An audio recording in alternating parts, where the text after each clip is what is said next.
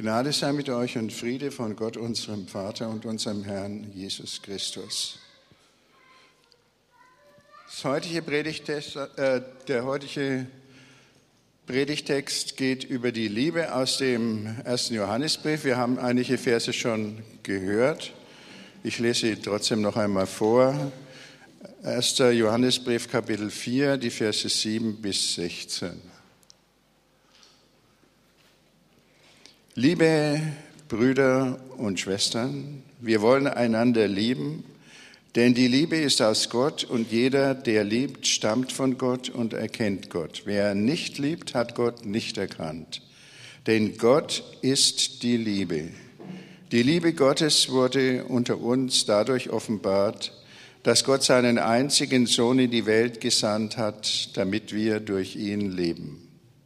Nicht darin besteht die Liebe, dass wir Gott geliebt haben, sondern dass er uns geliebt und seinen Sohn als Sühne für unsere Sünden gesandt hat. Liebe Brüder und Schwestern, wenn Gott uns so geliebt hat, müssen auch wir einander lieben. Niemand hat Gott je geschaut.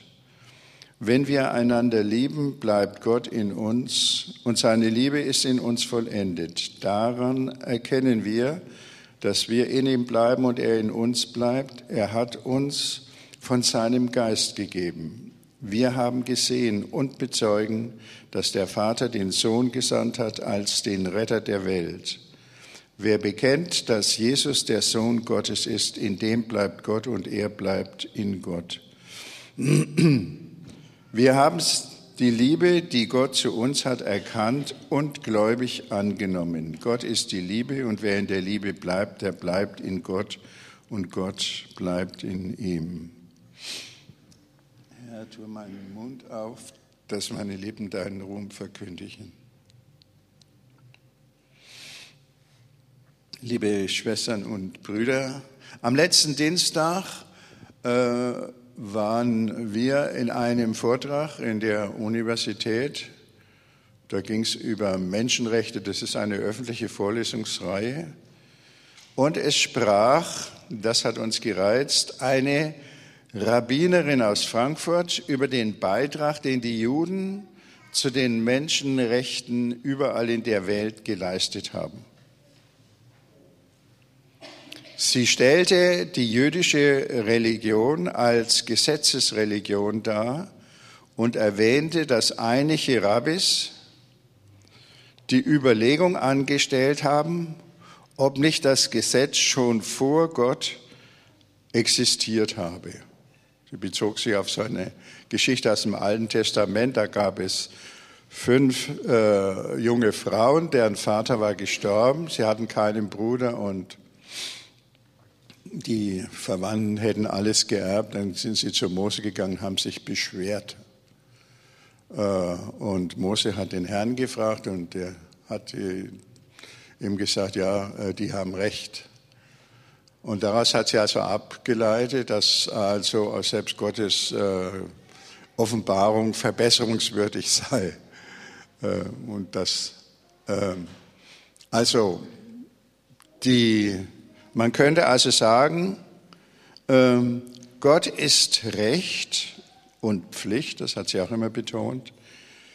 Über die Frage, was Gott mit den Übertretern des Rechts und des Gesetzes machen würde, hat sie dann nichts weiter gesagt. Das war ja eigentlich auch nicht ihr Thema. Und hier, und das hat mich jetzt daran erinnert, wenn man formulieren würde, Gott ist Recht, dann äh, ist das in einem Gegensatz zu dem äh, zu dieser Aussage hier, Gott ist die Liebe. Das ist etwas anderes. Gott ist die Liebe und wer in der Liebe bleibt, der bleibt in Gott und Gott in ihm. Und daran kann man Gott erkennen. Man kann Liebe eigentlich nur erfahren durch Personen. Äh, aber nicht als Theorie. Niemand hat Gott je gesehen, steht hier. Äh, Gott ist unsichtbar und bleibt es auch. Er ist auch für unseren Verstand nicht erreichbar. Und das ist das Problem. Also ähm, dass Gott allmächtig ist, wenn man ihn sich überhaupt vorstellen mag und etwas von ihm weiß, das, glaube ich, äh, können alle Menschen einsehen. Die Franken, die rufen ja immer, wenn sie etwas Erstaunliches erleben, Allmächt. Ähm, das ist auch so eine Offenbarung Gottes an sie.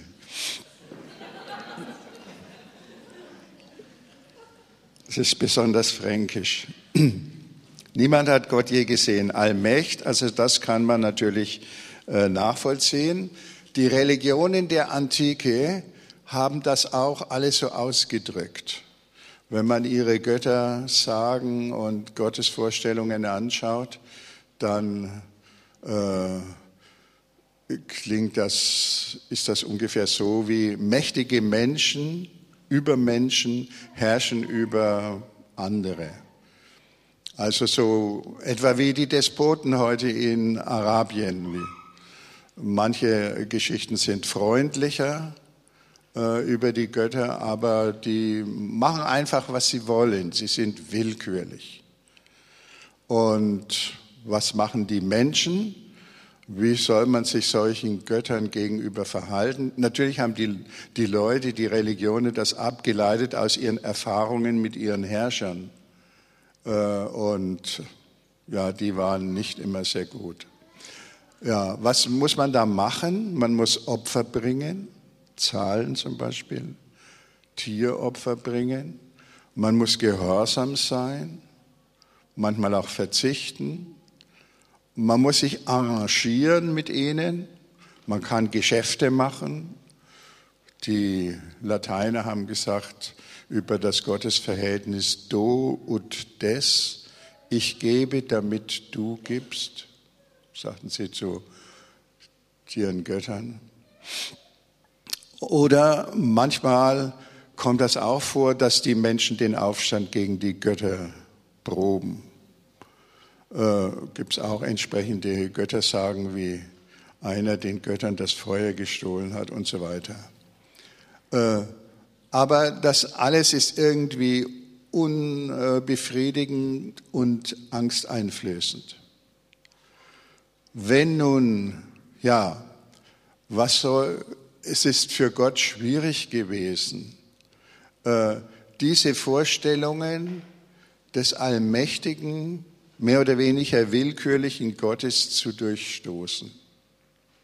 Aber er hat es versucht mit seinem Volk Israel. Und es war schon ein riesiger Fortschritt, dass Gott seinem Volk Israel durch Mose die Gebote geben konnte.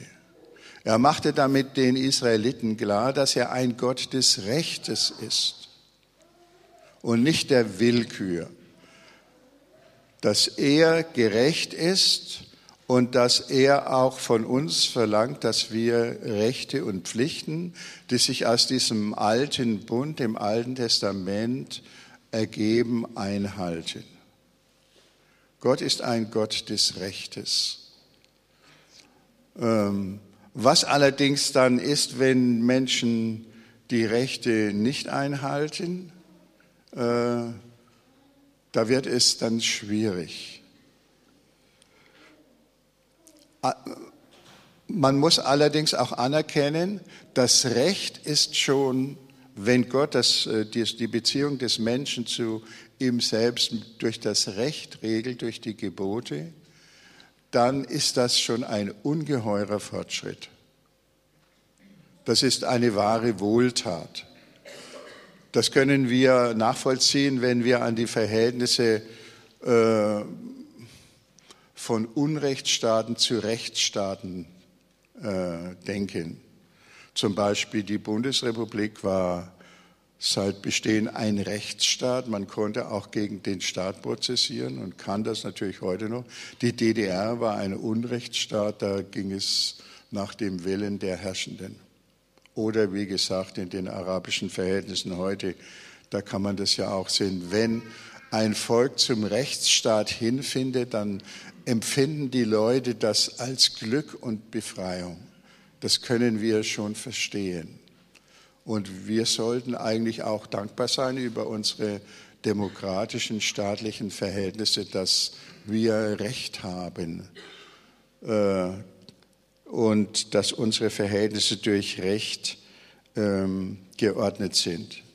Allerdings hat Israel nun diesen Bund des Rechtes, den es mit Gott hatte, nicht eingehalten.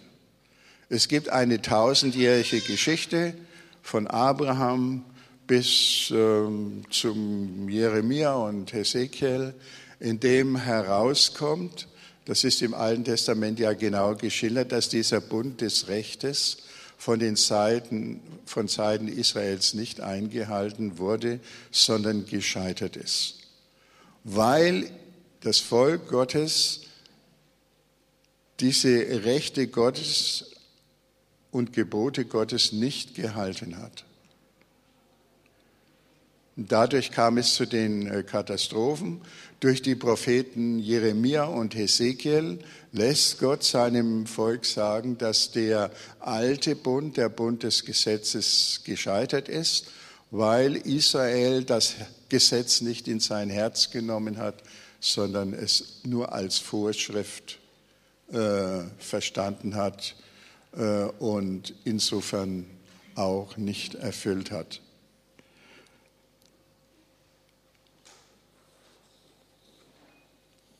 Ja, und nun beginnt Gott, und das hat er ja schon dem Propheten Jeremia gesagt, kündigt den neuen Bund an. Und Jesus setzt ihn im Abendmahl in Kraft, das Neue Testament. Und das ist nun wirklich etwas Neues. Nun sagt Gott, äh, lässt Gott äh, offenbaren durch seinen Sohn, dass er Liebe ist das schimmert zwar im Alten Testament an vielen Stellen schon immer wieder einmal durch, aber dieses Denken des Rechtes hat ja im Judentum dann äh, äh, zu einer, wie die Rabbinerin gesagte, Gesetzesreligion geführt und äh, mit allen Problemen, die damit verbunden sind. Also nun setzt Gott an, er will diese negativen Erfahrungen, die Menschen miteinander mit ihren Herrschern gemacht haben, auch die Rechtsbrüche Israels, er will das durchbrechen und sein wahres Wesen offenbaren und das tut er durch Jesus Christus. Das kann man nicht auf irgendeine andere Weise begreifen. Gott sagt, so steht es hier, Gott ist Liebe. Wer in der Liebe bleibt, der bleibt in Gott. Gott ist bei uns durch seine Liebe und Gott lässt sich überhaupt nicht abschrecken von der Schuld der Menschen. Und deswegen, ja, und da ist dieses Problem ja auch noch äh, die Allmacht Gottes und die Liebe Gottes das scheint sich total zu widersprechen. Wie äh, kann der allmächtige Gott uns lieben? Wenn man sich so fragt oder die Leute fragt, dann sagen sie, äh, die einen sagen, ich kann mir Gott als Liebe nicht vorstellen, weil er der Allmächtige ist. Ich bin gegen ihn zu klein, äh, wie ein Staubkorn was sollte er sich um mich kümmern? Ihr Christen seid verrückt geworden, wenn ihr glaubt, Gott liebt euch. Das kann nicht sein.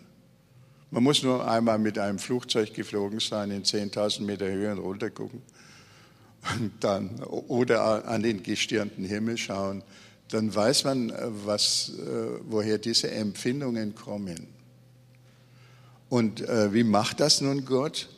Er macht sich sozusagen klein. Er erniedrigt sich selbst in Jesus. Er kommt zu uns als Mensch.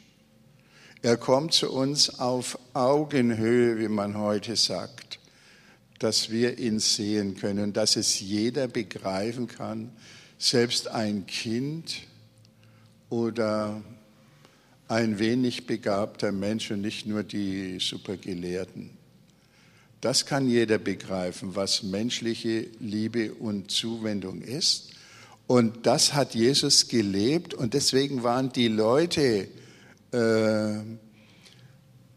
in seiner Zeit, denen er begegnet ist, so von ihm begeistert. Und wenn man das, äh, man kann das nachspüren, wenn man im Neuen Testament die Jesus-Geschichten liest, äh, immer wieder liest und äh, nicht nach ein paar Zeilen schon wieder aufhört und sich fragt, was das jetzt bedeutet, dann kommt einem dieser Strom der Liebe und der Begeisterung entgegen. Und äh, die Völker, die neu zum Christentum finden, äh, die Neubekehrten sind auch immer ganz angetan. Gott ist die Liebe, das ist das absolut Neue für sie. Auch für die Moslems, da ist Gott eben auch ein Willkürherrscher, Allah. Der macht, was er will und niemand weiß genau, was er will und, und so weiter. Aber das ist uns offenbart und das, denke ich, sollten wir unbedingt behalten. Gott macht sich für uns gering Liebe will erlebt und erfahren werden in persönlicher Begegnung. Das sehen wir an Jesus. Jesus hat alle eingeladen, er hat niemand ausgeschlossen aus seiner Liebe, egal ob Sünder oder Pharisäer, äh, Zöllner oder geachtete Leute. Er hat alle eingeladen zu den Mahlzeiten, die er mit ihnen gehalten hat. Er ist zu allen gegangen. Und das ist die totale Hingabe an uns. Und deswegen denke ich, wenn wir auf Jesus schauen und nur auf ihn, können wir das allmählich nachempfinden, was Gott uns sagen will. Gott ist die Liebe, das ist die, der, äh, das Grundprinzip der ganzen Schöpfung der dreieinige Gott, der in sich selbst Gemeinschaft ist und deswegen Liebe, möchte uns in seine große Familie einbeziehen und äh, niemand ist ausgeschlossen. Das feiern wir zum Beispiel im heiligen Abendmahl. Äh, wenn ich hier sage, Gott ist die Liebe, dann kann natürlich irgendjemand hier sitzen und sagen, ja, er mag wohl die anderen lieben, aber mich mag er nicht. Es kommt immer wieder so vor, dass sich jemand selber da ausschließt. Aber und deswegen denke ich, hat Gott auch das Abendmahl gegeben, uns. Christus kommt zu uns ganz persönlich in uns hinein, um uns mit Liebe zu erfüllen und umzuwandeln und offen zu machen auch für die anderen. Und niemand kann sagen, wer zum Abendmahl geht, am Abendmahl teilnimmt, ich bin nicht gemeint. Du bist gemeint. Und auch wenn manche Umstände deines Lebens dagegen zu sprechen scheinen, ist es trotzdem so, dass Gott jeden Einzelnen für sich und ganz persönlich, nicht, die Menschheit im, nicht nur die Menschheit im Allgemeinen, liebt und äh, haben will. Ein zweiter Satz hier aus der Liebe Brüder und Schwestern, Vers 7. Wir wollen einander lieben, denn die Liebe ist aus Gott und jeder, der liebt, stammt aus Gott und erkennt Gott. Wer nicht liebt, hat Gott nicht erkannt, denn Gott ist die Liebe. Wir wollen einander lieben. Wenn ich sage, Gott liebt mich, muss ich auch sagen, ist es logisch, er liebt auch dich. Äh, er liebt jeden. Und diese Erkenntnis äh, muss dann eigentlich unsere Beziehungen untereinander prägen. Gott liebt jeden auch diejenigen, die uns Unrecht tun, liebt er. Und deswegen sollen wir äh, Zorn oder Vergeltung, Rachegedanken aus uns äh, herauswerfen und die, die nicht mehr denken und abweisen äh, und unsere Beziehungen nur positiv gestalten und eben die Mitmenschen äh, entsprechend lieben. Äh, an Jesus sehen wir, dass es ein sehr mühevoller Weg ist, alle Menschen zu lieben. Er hat dafür leiden müssen, er ist dafür sogar gestorben.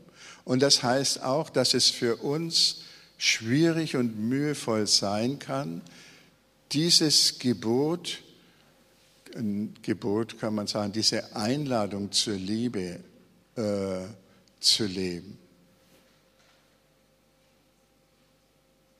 Es ist sicher eine Täuschung, wenn man sagt, wenn ich liebe, ist alles ganz einfach. Das ist überhaupt nicht wahr. Das kann erst recht schwierig werden, weil das Normale, die normalen Beziehungen sind die, die uns am nächsten liegen.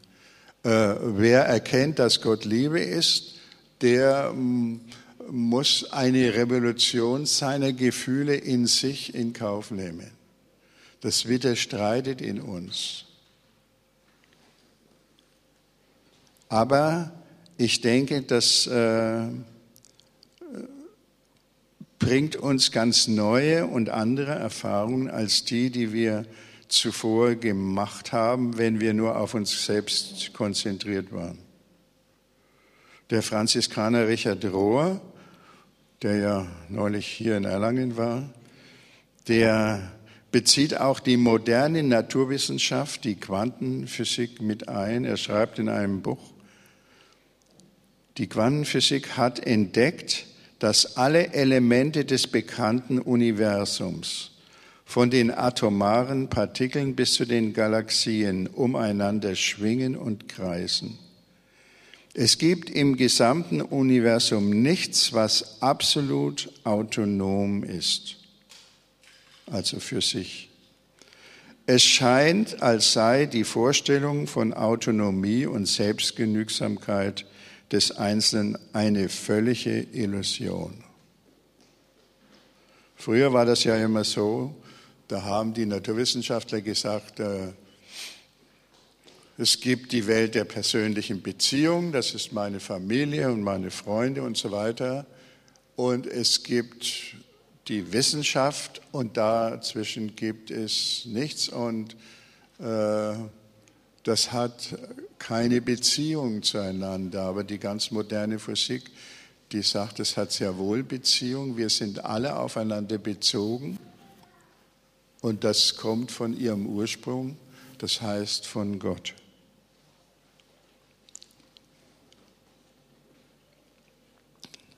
Das sei zur Ermutigung all derjenigen gesagt, die ähm, naturwissenschaftlich gebildet sind. Ich bin das nicht. Und äh, wir einfacheren Leute, wir halten uns einfach an die Person Jesu. Den können wir als Person sehen. Gott hat gesagt, das bin ich. Äh, in ihm spricht der Vater zu uns. Und das äh, ist insofern ganz einfach äh, zu verstehen. Und deswegen wollen wir uns auf diesen Weg führen lassen, den hier der erste Johannesbrief äh, einsagt. Wir haben die Liebe, die Gott zu uns hat, erkannt und gläubig angenommen. Gott ist die Liebe und wer in der Liebe bleibt, der bleibt in Gott und Gott bleibt in ihm. Gläubig angenommen steht hier und deswegen habe ich mir gedacht, das können wir gleich einmal testen. Äh, äh, und ich will euch bitten, dass jeder die Augen zumacht und zuerst einmal sagt, Gott liebt mich. Also, Gott liebt mich.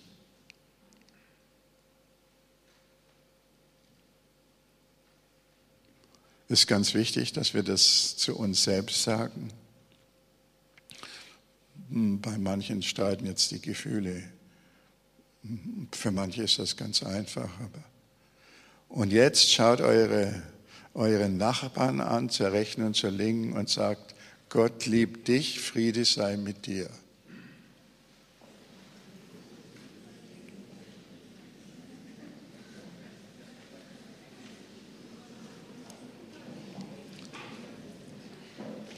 Dankeschön. Amen.